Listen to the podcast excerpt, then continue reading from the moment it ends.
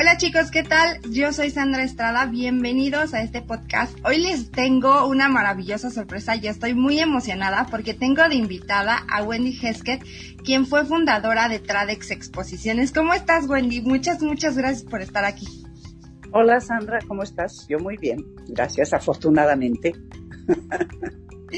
y bueno, pues les voy a platicar que, Wendy es una mujer admirable y ella viene hoy para compartirnos y, e inspirarnos a todas las emprendedoras y para compartirnos parte de la historia de cómo comenzó, porque para los que no lo sepan, pues Tradex Exposiciones es una de las empresas más importantes eh, en México que pues maneja exposiciones como Expo Café, Belleza Fest, Habitat Expo, por decir algunas. Así es. Así es, manualidades, no hay que olvidarse de manualidades, con esa empezamos. Así es. Y bueno, me encantaría que comenzaras por ahí, justamente con Expomercer y manualidades, pero que me platiques un poquito acerca de qué estaba pasando en tu vida antes de comenzar con la primera expo. Eh, qué situación tenías como mujer, eras madre, platícanos un poquito. Pues con con mucho gusto comparto mi historia, que luego, bueno, nos, nos, nos encanta de repente reflexionar en una trayectoria, ¿no? Porque pues, uno no lo piensa, pero lo más interesante es de repente voltear y decir, ahora, todo eso sucedió, pero claro, fueron muchos años. Pero bueno, yo empecé, empecé con una, con una imprenta. Yo empecé a trabajar con una imprenta porque mi papá era impresor y entonces me dio una máquina y la echamos a andar, mi hermana y ya hicimos la imprenta y realmente no sabíamos nada, ni cómo manejar un negocio, ni cómo imprimir, ni cómo manejar máquinas, ni nada. Entonces lo fuimos inventando conforme íbamos haciéndolo. Y yo creo que esas posibilidades de poder hacerlo y aprender sobre la marcha es muy interesante. Claro, cometes muchos errores, y a veces esos errores son caros, entonces no siempre se tiene la posibilidad. Estamos hablando de hace 50 años, la verdad era, era pues mucho más fácil, había menos competencia, el mundo era más, más light en general. Pero de la imprenta, cuando vimos que teníamos tiempos muertos con la máquina, arrancamos, decidimos arrancar una línea de productos de papelería papel para escribir cartas, una línea para niños, y por eso se llamaba Monadas. Hicimos unos personajes, alguien nos dibujó unos personajes, esos personajes los pusimos en una serie de productos para niños, pero tenía que vender todo esto y el problema era cómo distribuirlo. Alguien me, me dijo un día, me dijo, ¿por qué no te juntas con un grupo que están haciendo la primera feria del regalo? Estamos hablando de 1900, que será como 87 por ahí. ¿No había fue la primera feria? ¿Fue la primerita? No había feria. Había ferias, pero realmente la primera feria del regalo fue un parteaguas para la industria de ferias en, México. Y fue un grupo que eh, se habían juntado, contrataron el salón del, del presidente Chapultepec y ahí se hizo la primera feria del regalo. Y yo tenía medio stand, yo compré medio stand puse mis productos de papelería y pasé cuatro días allí solita en mi stand levantando pedidos. Levantando pedidos, había cola. Porque el problema era cómo distribuir todos los, mis productos a las papelerías y a todas las tiendas en provincia, fuera de la ciudad. Era muy complicado, no había forma. Y entonces, de repente conecté con 300 clientes y yo dije, yo no quiero hacer papelitos, yo quiero hacer ferias. Esto es increíble, esto es, no, esto es realmente una, una, una experiencia que puede impactar una economía. y eso era lo que me interesaba más. Entonces fue cuando fundamos una socia, en ese momento se hizo socia, porque ella tenía también productos de papel. Y juntas dijimos, ¿por qué estamos en la feria del regalo? Deberíamos de estar en una feria de papelería. Entonces lanzamos Expo Papelería y Expo Papelería fue tremendamente difícil, muy difícil. Realmente cuando por fin lo logramos dijimos yo nunca quiero pasar por eso otra vez. y nos juntamos y dijimos, ¿qué vamos a hacer el año que entra? ¿Lo repetimos? ¿No lo repetimos? Pues lo repetimos. Y llegó a ser la segunda feria más grande de México. Llegó a ser una feria importante. Perdón, ¿a qué te enfrentaste en, la primer en la primer feria? ¿Por qué me comentas que fue muy complicado? Porque los, los distribuidores de los productos de papel no querían que hubiera una feria porque les rompía todos sus esquemas, porque pues la, forma en donde el fabricante llega a las papelerías, yo creo que ahora pues se han roto muchos esquemas gracias a las redes sociales y al internet y todo lo demás. Pero en aquel entonces tenían que pasar por los distribuidores y los distribuidores encarecían mucho el precio y ellos estaban muy cómodos porque manejaban y controlaban la distribución de todos los productos de papel a las 25 mil papelerías que había en toda la República. Y, um, y, ellos no querían, porque eso iba a hacer que las papelerías podían conectarse directamente con los fabricantes, conocer más de los precios, digo, como que rompía un poco un esquema que estaba ya establecido. Y eso es lo que a mí más me gustó, porque ahí me salió lo, lo, lo ¿no? Deseo de ayudar y apoyar más bien a las pequeñas empresas y dedicar las expos a el, desarrollo de pequeñas empresas. Entonces de ahí salió pues la posibilidad de poder no solo abrir negocios para, para, para otras, ah, no abrir muchos negocios, pero también abrir pequeños negocios y, y facilitarle la, la, la conexión entre fabricantes, distribuidores y detallistas en todos los productos y por ahí empezamos a hacer ferias. En algún momento, eh, cuando, cuando viste lo complicado que era y que tal vez estabas eh, molestando o incomodando un poco a los distribuidores, ¿tuviste miedo, tuviste dudas de seguir adelante? Oh, sí. Oh, sí. Sí, sí, sí. No, no, no, fue tremendo. Fue tremendo porque pues éramos dos mujeres jóvenes con nuestro negocio de papel y estábamos incursionando en un área mucho más grande, de los negocios grandes. Y, y estábamos pisándole los pies a los negocios grandes. Entonces, pues fuimos muy diplomáticas y lo manejamos de una manera en donde, digo, tampoco queríamos quemarle su negocio, pero sí queríamos abrir otras oportunidades para que para que al final fuera un, un procedimiento, un proceso más justo. Entonces, sí, sí, acabamos negociando y acabamos teniendo una, una relación con estos, con estos grandes, porque algunos eran fabricantes, algunos participaron en las expos, algunos nos apoyaron al final y sí fue toda una negociación, pero sí, por supuesto que sentíamos que estábamos metiéndonos en, en Honduras, ¿no? Y, sobre todo desconocidas, porque no, no sabíamos, no sabíamos, no sabíamos hasta dónde podíamos llegar hasta dónde podían llegar los problemas, ¿no? Pero lo lograste, lo lograste y no te detuviste, aunque la primera eh, expo fue un poco complicada, al final decidiste intentarlo. ¿Qué te llevó a eso? Pues decidimos, decidimos. Éramos, era mi socia y yo, y ella, ella también tenía mucho empuje y mucha personalidad y los dos nos complementamos muy bien y contratamos a una tercera socia que era amiga de ella para que ella lo manejara, porque nosotros teníamos que manejar nuestros negocios de papelería. No podíamos hacer eso y además el, el negocio. Las dos mamás y las dos madres de, de, de hijos. Entonces teníamos hijos chiquitos, teníamos maridos, teníamos una casa y luego decidimos lanzar esta expo y entonces invitamos a una tercera a que ella fuera la que lo manejara mientras nosotros estábamos haciendo lo que ya o sí ya, ya hacíamos, ¿no?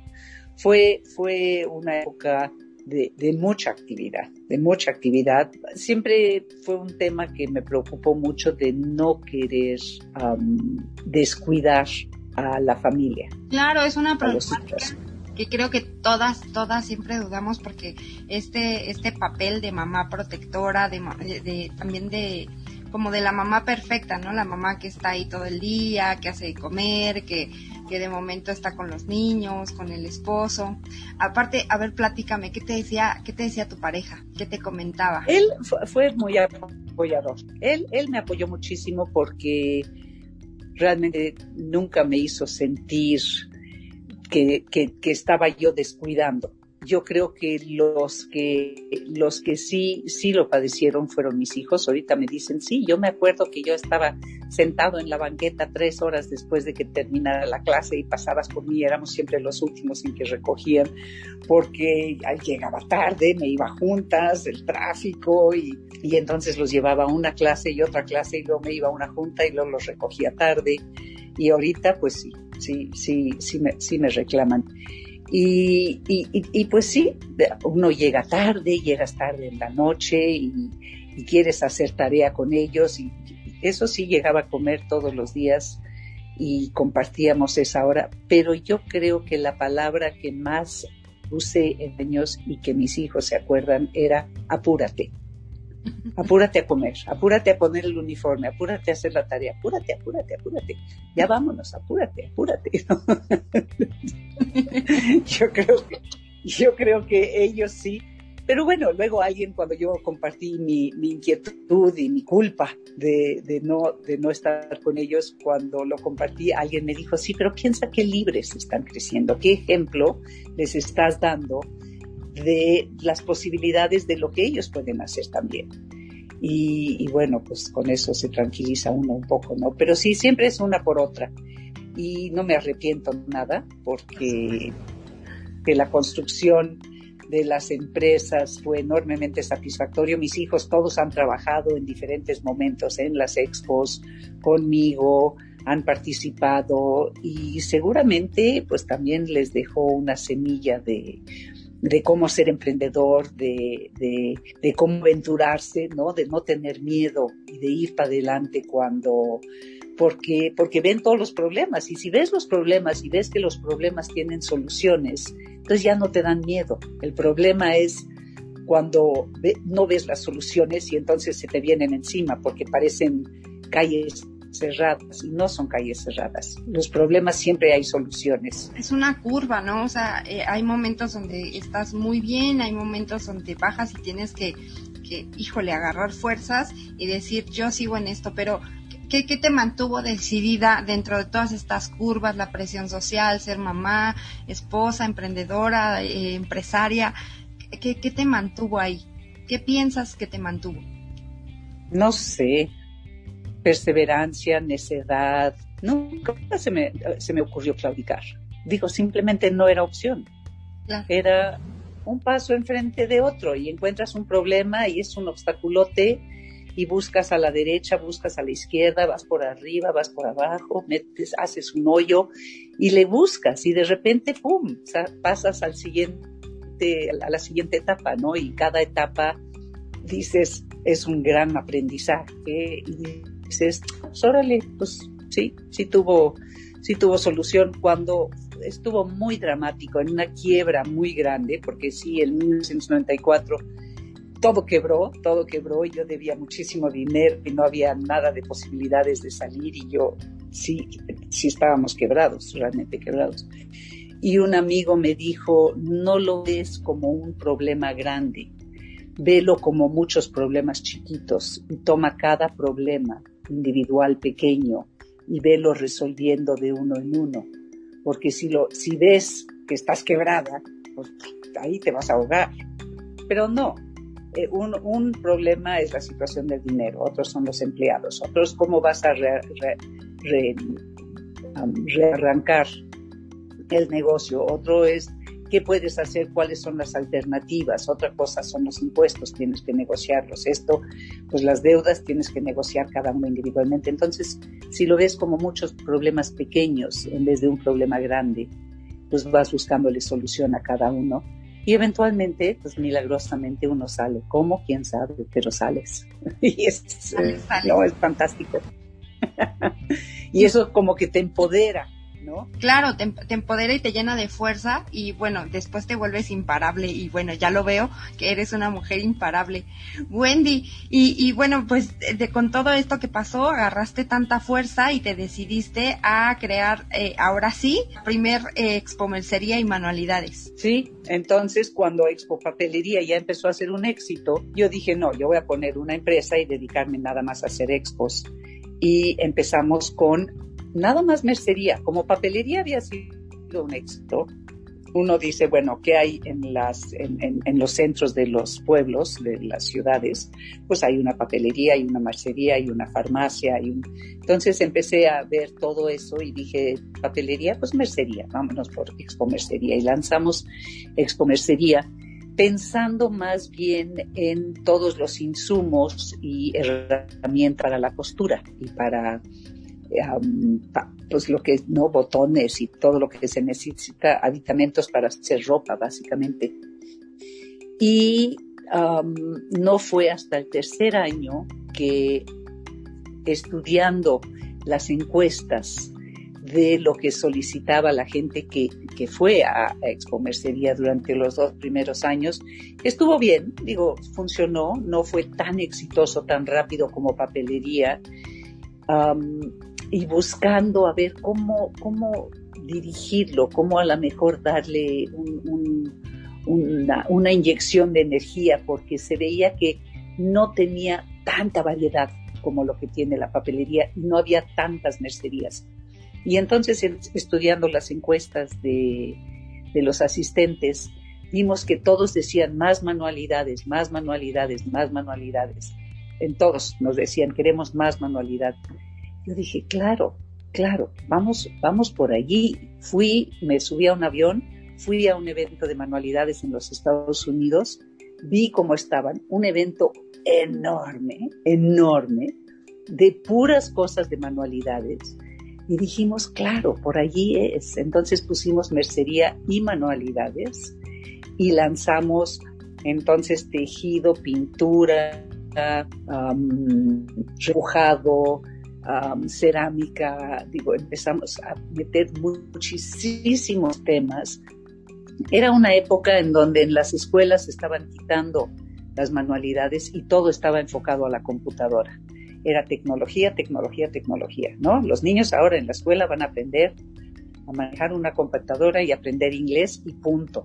Y entonces veíamos cómo las manualidades, que es una tradición tan importante en México, algo que todos, todas las mujeres o tejen o bordan o digo, algo tan, tan importante de parte de nuestra cultura, que cómo que eso se iba a desaparecer. Entonces le dimos un gran impulso, publicamos un periódico, hablamos con todas las empresas que tenían productos para las manualidades y arrancamos manualidades y se volvió un evento tan fantástico, porque bueno, ahora tenemos, bueno, tuvimos en el 2019, antes del COVID, tuvimos cuatro eventos al año, muy importantes todos, y realmente sentimos que participamos muy activamente en el impulso de las manualidades en México, dándole una oportunidad a muchísima gente, sobre todo mujeres que trabajan en sus casas, a tener microempresas dando clases, haciendo bolos para bautizos y bodas, haciendo productos para vender en bazares. Digo, realmente son miles de microempresas que existen gracias a las manualidades y es una actividad que hace feliz a muchísima gente. Entonces es una gran industria y sentimos que participamos mucho en la en el impulso de esa industria en el impulso de emprendedoras, porque justamente con las manualidades, pues nacen miles y miles de emprendedoras, como bien lo decías, en sus casas. Eh, es una opción también como hasta terapéutica, ¿no? Y bueno, ahora está, está, bueno, en redes el tema de las manualidades es un tema en tendencia.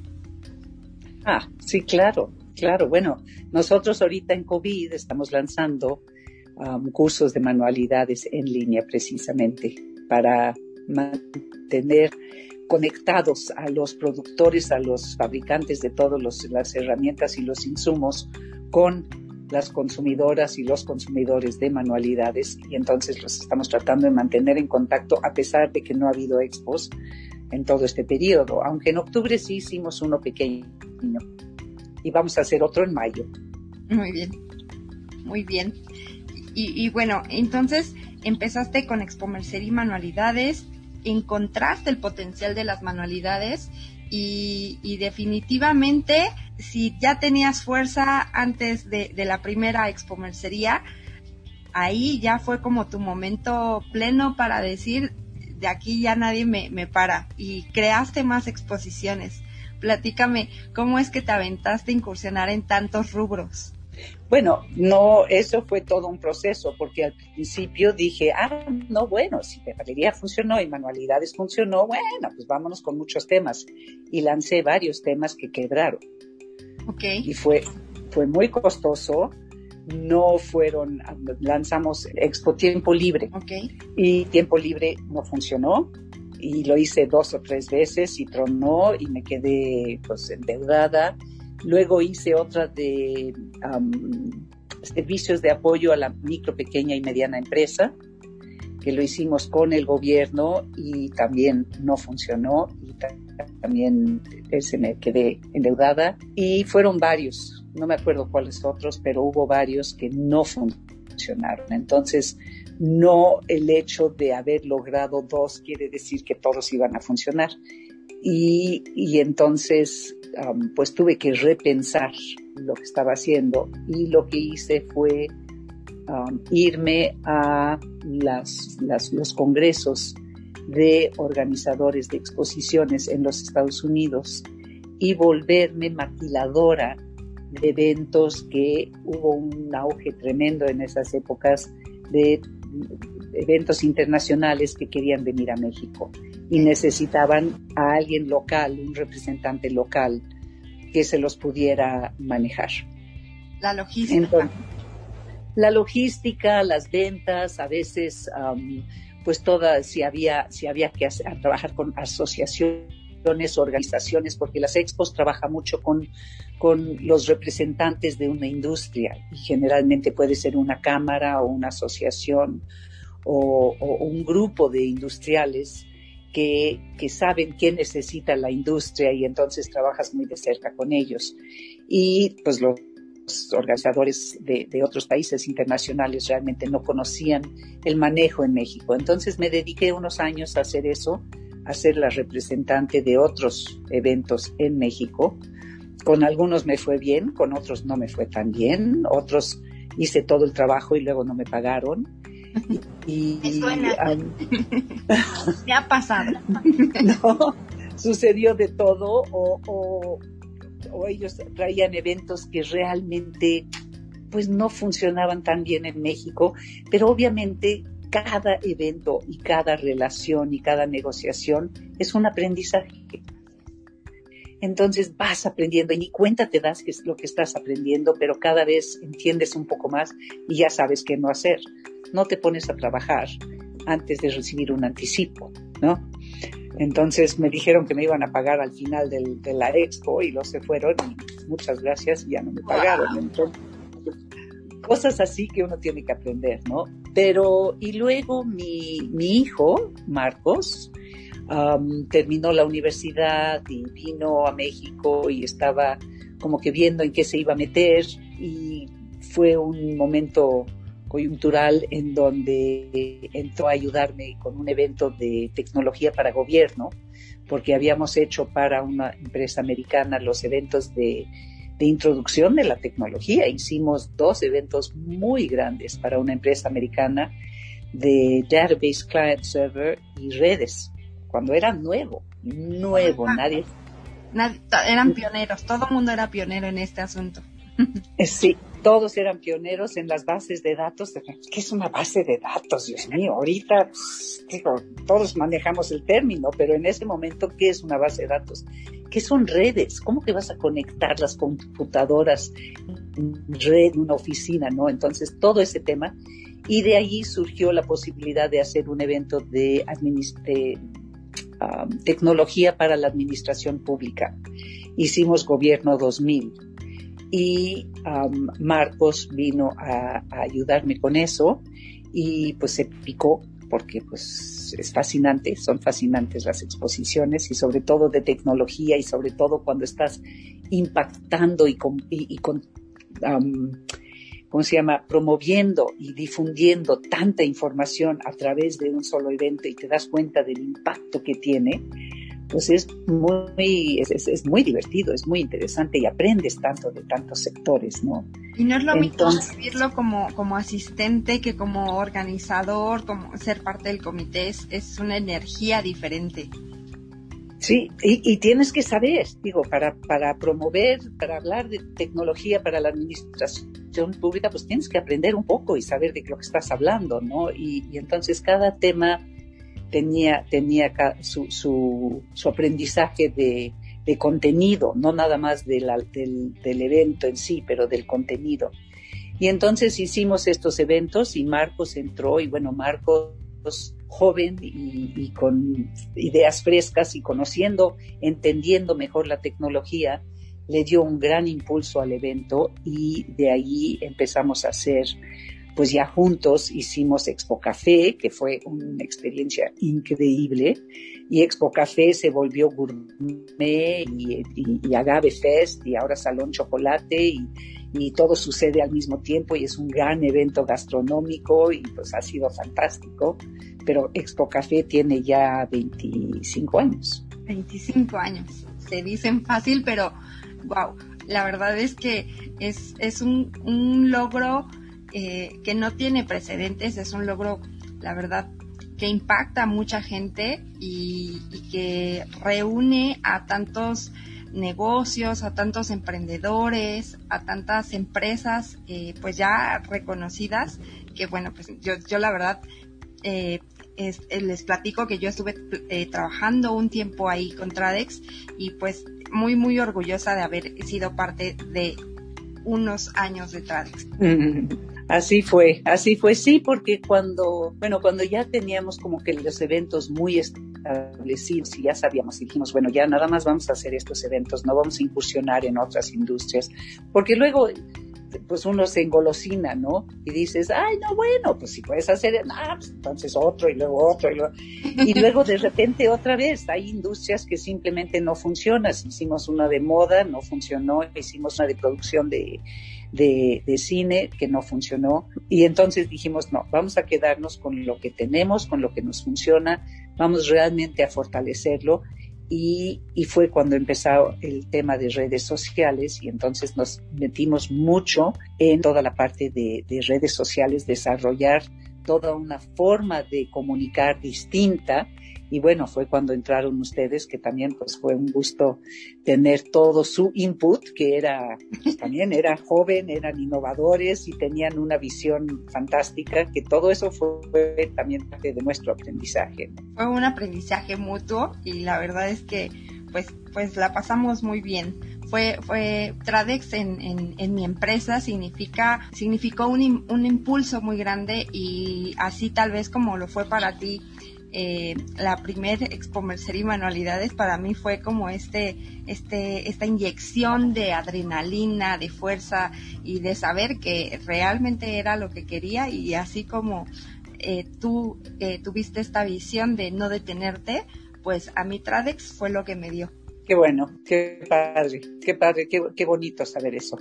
Porque bueno, es parte, es parte de, es, tiene que ser parte del proceso, tiene que ser parte de la trayectoria, ¿no? Dejar, dejar escuela, dejar mucha gente que a lo mejor trabaja un rato contigo y luego vaya a su propia empresa, que también se vale, y jóvenes, jóvenes que, que aprenden a través de las expos mucha gente, mucha gente que he conocido que han sido edecanes o han trabajado con nosotros en un momento en la expo por alguna razón u otra en el verano o porque eran vacaciones o porque el hermano conocían y entonces nos ayudaron porque a la hora de, la, de cada expo pues tenemos que contratar muchísima gente, que los contratamos los cinco días del montaje, expo y desmontaje y se acabó y bueno, a todo se le paga y, y no los volvemos a ver, pero hay mucha gente que ha pasado por eso y que aprendieron, que los inspiró, que les dio pues una idea o una relación o algo que les puede servir para reforzar, para reforzar esto del emprendimiento. Yo, mi filosofía es, yo elijo vivir en una sociedad de pequeños empresarios. Yo quiero vivir en esa es la sociedad en donde me gusta, me siento cómoda, porque estoy lidiando y estoy contactando y hablando con gente que, que todos hemos emprendido y todos sabemos lo que es y estamos dispuestos a dar la cara por nuestra empresa. El momento que una empresa crece tanto, se vuelve pública y ya es anónima como tantos con los que tenemos que tratar en la vida diaria, compañías de seguros, bancos y todos esos, no hay nadie que dé la cara. A nadie le interesa. Está enfocado, su, su visión es generar utilidades para los accionistas no hay alguien atrás que realmente está derivando un enorme placer de hacer lo que hacen por el gusto de hacerlo. Y, yo, yo sí creo que una sociedad de pequeños empresarios sería una sociedad más sana, más feliz, más eficiente, más honesta, si, si, si todos fuéramos pequeños empresarios. Claro, pues ahí están los corporativos, pero no son no es mi elección, no, no quisiera nunca ser un corporativo ni ser parte de un corporativo. Yo prefiero mi lugar como pequeño empresario en donde yo me puedo identificar con los miles de otros pequeños empresarios que existen. Donde no se pierde el humanismo y también pues donde sigues eh, inyectando. Pienso que cada negocio pequeño pues tiene esta mentalidad del dueño y esta energía del dueño y es lo que realmente trasciende a las personas, a los clientes, a los trabajadores y bueno, eso es maravilloso porque de alguna manera como, como fundadora yo te veo y digo, de alguna manera eh, has impactado a miles y miles de personas desde el asistente hasta, eh, me acuerdo mucho de una expo que ah, eh, estaba el de, el de seguridad y el de seguridad era un señor ya, ya muy, muy grande y él, él me contaba, es que yo he estado en todas las expos de, de Tradex, todas, todas, todas. Y, pues esas, esas, historias que hay detrás que a, lo mejor llegas a conocer y otras no llegas a conocer, pero de alguna manera toda tu energía pues trasciende ahí, ¿no? Mm. Y es maravilloso. Así es, así es, sí. La lealtad de la gente, la gente que ha trabajado en, en, Tradex durante todos estos años y pues sí, es, es, es maravilloso, es una, es, es una gran dinámica social, ¿no? Es una gran dinámica y ha sido muy redituable, digo, no, no es nada más no es nada más social, es, es, es un, ha sido un muy buen negocio. Eventualmente se tardó, fueron años. Yo decía cada año, al final de cada año, yo decía, ¿y cuándo veré el fruto de todo este trabajo? Bueno, a lo mejor el año que entra. Y el año que entra pasaba y trabaja y trabaja y trabaja.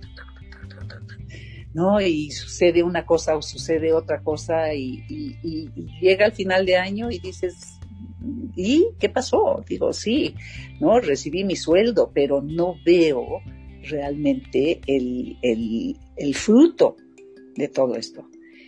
Hasta que de repente sí, ya ni me acuerdo cuándo fue ni cómo fue, pero fue gradual y pues sí, sí, sí, sí empezamos a ver frutos interesantes que fueron pues el resultado de, todo ese trabajo, ¿no? De todo esa, ese trabajo y, y tener muy claro cuál era el objetivo, tener una administración muy, muy limpia. Yo creo que eso es muy importante. Creo que mucha gente tiene mucho talento, pero no saben administrar. Yo nunca aprendí a administrar, pero sabía administrar. Sabía que no gastas más de lo que tienes, punto. Digo, no lo haces, no te endeudas. Nunca me endeudé, nunca, nunca, nunca.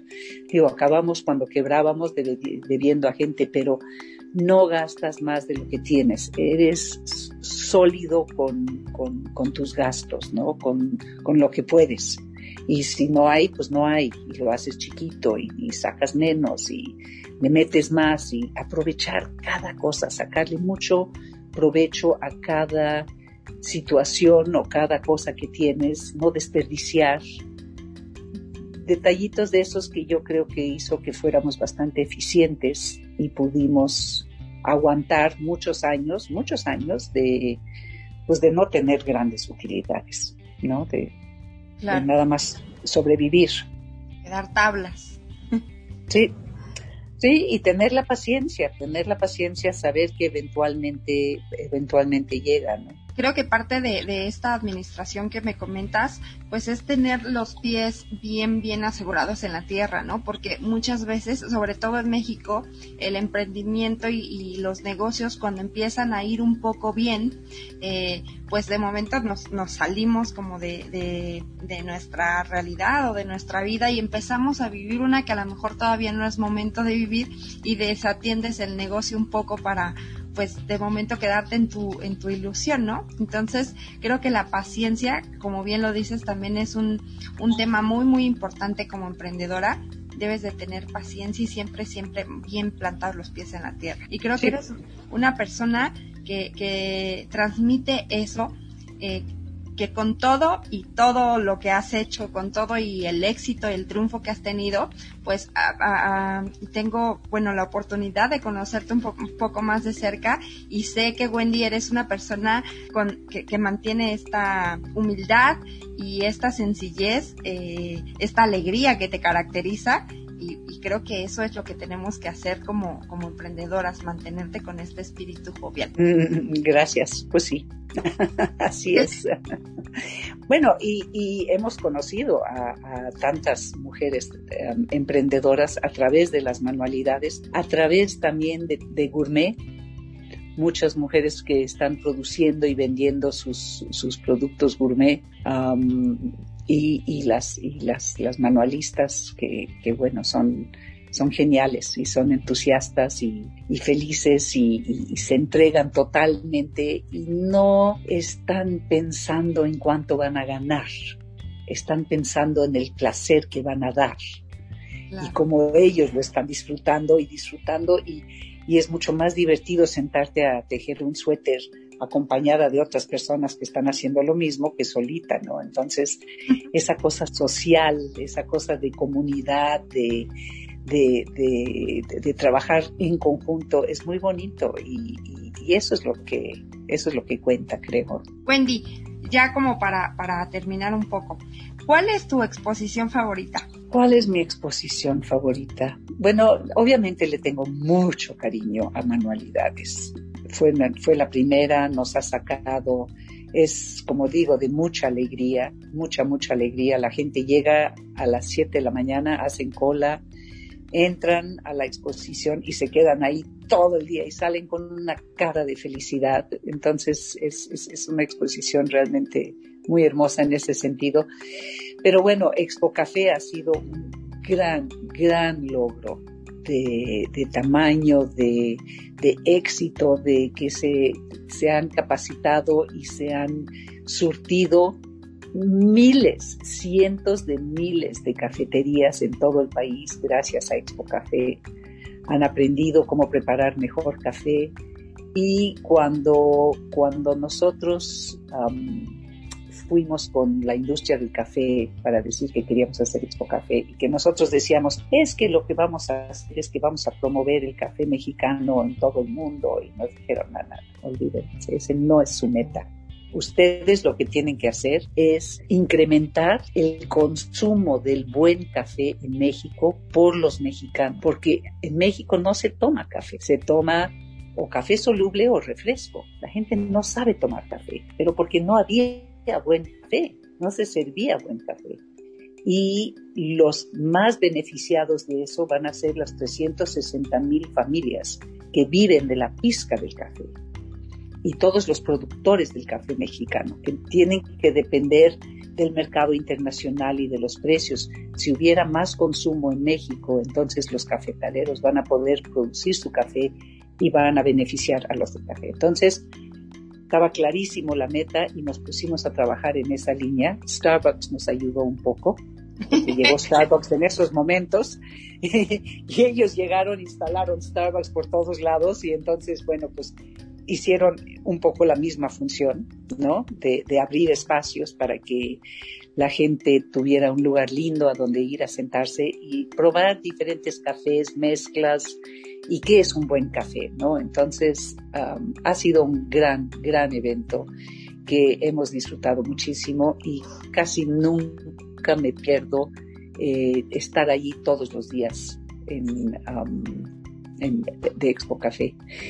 Y Habitat, Habitat es un gran evento también de decoración de interiores, entonces pues no puedo decir que tengo un favorito, cada uno, cada uno ha tenido lo suyo. Muy bien, y bueno, pues eh, estamos compartiendo esta historia para inspirar a muchas más emprendedoras. Si hoy alguien tiene duda de emprender o, trae esta, ya sabes, este gusanito que te dice, ah, deberías hacer algo diferente, o por qué no pones esto, por qué no aprendes esto o aquello, ¿qué les dirías? Pues yo creo que explorar, mantener la, la mente abierta siempre, explorar, no cerrarse, no aferrarse a una idea, sino tener una mente siempre abierta y estar alerta a las oportunidades, porque yo creo que mucho lo que sucedió en, el, en todo este en toda esta aventura de casi 50 años fue que se presentaban oportunidades y hay que saber cuáles cuáles tomar, ¿no? Cuando se presenta una, una oportunidad de algo que a lo mejor no era lo que tú tenías en tus planes, pero reconocerlo como una oportunidad y subirse a ese tren y, tomarlo eh, es, pues de repente te lleva a un lugar que no tenías planeado, pero que era realmente el camino para llegar a donde querías llegar. Entonces yo creo que una apertura de mente y una claridad de qué es lo que quieres para poder aprovechar las oportunidades que se presentan, yo creo que es, una parte muy importante. Y eso pues viene de, de, conocerte bien a ti mismo y de, y de tener una mente abierta. Muy bien, Wendy. Pues, pues ya ha concluido nuestra entrevista. Muchísimas gracias por, por estar aquí, por compartir tu historia, por, por llenarnos eh, también de, de, este espíritu de entrega y de que sí se puede y que no te debes de rendir y que si tienes un sueño de verdad, pues con insistencia, persistencia y mucha disciplina lo puedes lograr. Claro, claro, y mucha suerte, mucha suerte a todas las, las y los empresarios, que haya muchas pequeñas empresas en este mundo y que sean exitosas y que se logren sueños. Muchas gracias. Pues bueno, chicos, yo, yo me despido. Gracias, Wendy, por estar con nosotros. Les recuerdo que estaremos aquí todos los sábados para que nos escuches a través de la plataforma de Spotify y de Anchor. Muchísimas gracias. Gracias a ti, Sandra, y mucha suerte con tu, con tu podcast. Qué bueno, te felicito. Gracias. Chao.